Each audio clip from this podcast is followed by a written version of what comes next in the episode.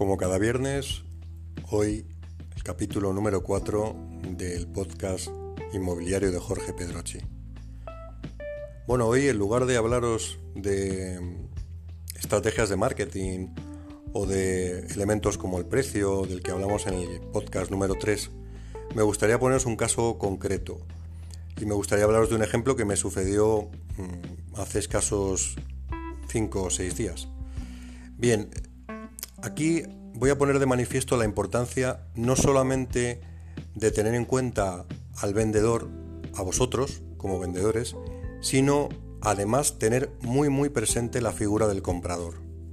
Muchas veces se nos olvida y son tan imprescindibles como nosotros, me refiero a vosotros los vendedores. Son tan tan importantes como esa pieza de puzzle que es la que da sentido a la imagen. Y ese ese elemento tan esencial como es un comprador y que muchas veces no tenemos del todo en cuenta, hace que la operación tenga éxito o tenga fracaso. Es tan sencillo como esto. Pues bien, hace unos días, en una operación que cerré recientemente, em, se pudo llevar la operación a buen término porque buscamos de forma incesante a través de un asesor financiero distintas alternativas al comprador para que pudiera acceder al préstamo hipotecario que le daba la llave para comprar la casa que teníamos en venta. Esto habitualmente no se suele hacer y por supuesto muchos de los particulares no lo hacéis. Es decir, vuestra función normalmente suele terminar en el momento en que ponéis el anuncio en uno o varios portales y recibís amablemente a los que visitan vuestra morada, enseñándoles las virtudes que tienen e intentando que cierren, si es que no disponen del dinero, un préstamo hipotecario con la entidad bancaria X, Y o Z. Pues bien, nosotros, yo concretamente, lo que hice fue, ante unos posibles compradores que estaban entusiasmados por la vivienda y tenían unas características financieras X, pues busqué a través de nuestro asesor financiero una o varias entidades que estuvieran dispuestas a ofrecerles esas condiciones que realmente hicieron a la postre que la operación se cerrase. Estoy absolutamente convencido de que si esto no hubiera sucedido, porque estaban buscando unas características eh, en cuanto al préstamo hipotecario muy concretas, estoy convencido, como digo, que si no hubiéramos ayudado, entre comillas, al comprador, esa operación no se hubiera cerrado. Pues bien, ayudar al comprador beneficia al vendedor.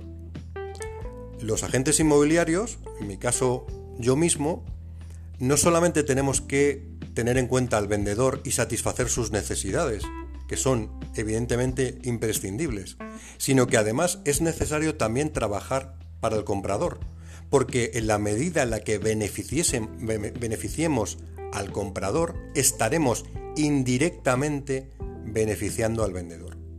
Y esto es esencial. Al final, tengo muchas personas a las que visito y que me dicen, Jorge, eh, la operación está a punto de cerrarse.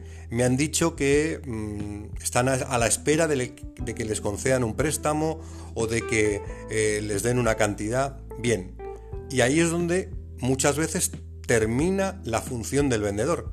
En nuestro caso no. En nuestro caso vamos de la mano del comprador a buscarle esa llave que facilite la venta de la propiedad.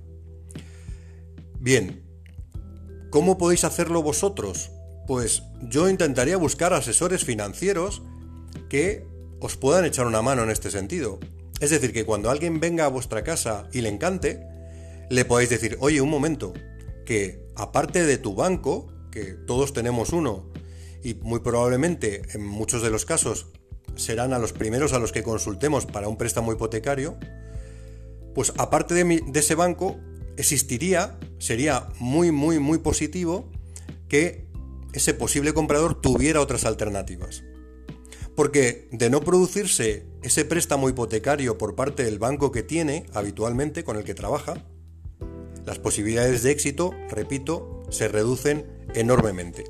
Y os voy a dar un dato con respecto a la importancia que tiene ayudar al comprador.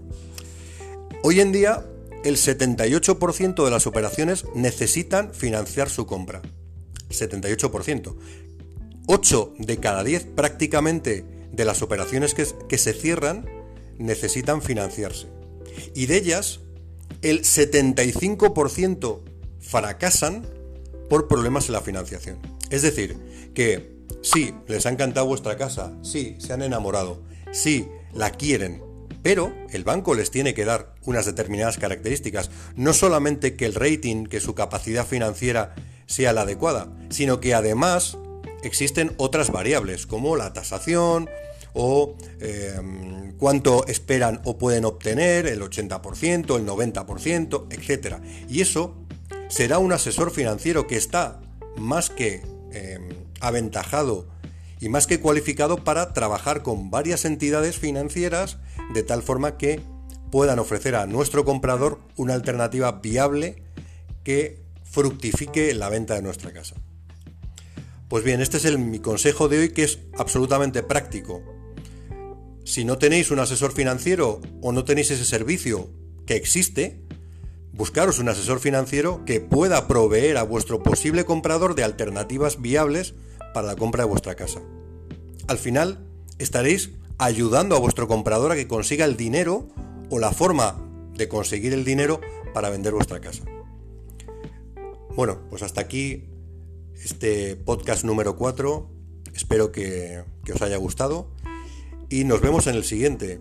Mm, estoy encantado de poderos ofrecer toda la ayuda que se me ocurre en cada momento para que ese tránsito, como digo, en la venta de vuestra casa, ese tránsito que muchas veces suele ser bastante, bueno, bastante difícil, bastante arduo, se convierta en un proceso mucho más sencillo. Hasta aquí, como digo, el podcast número 4. Que paséis un buen fin de semana. Gracias.